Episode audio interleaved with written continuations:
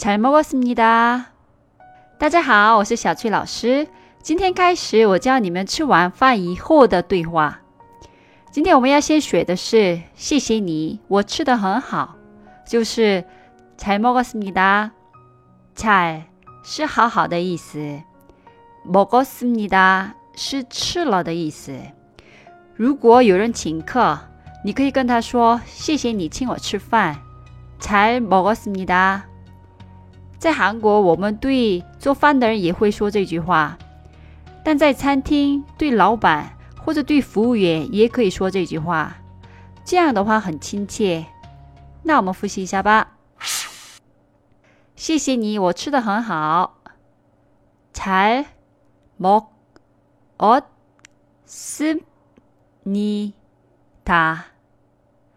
잘 먹었습니다. 今天的节目就先到这里了。감사합니다. 수고하셨습니다. 그럼 안녕히 계세요.